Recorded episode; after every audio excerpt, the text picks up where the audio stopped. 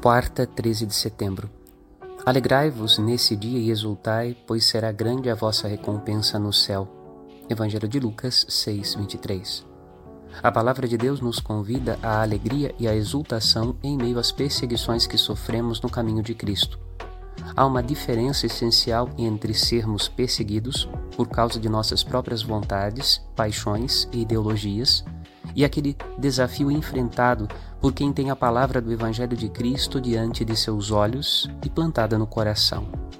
A pureza de nossa vida brota da fidelidade à Sua palavra. Meditemos. Padre Rodolfo.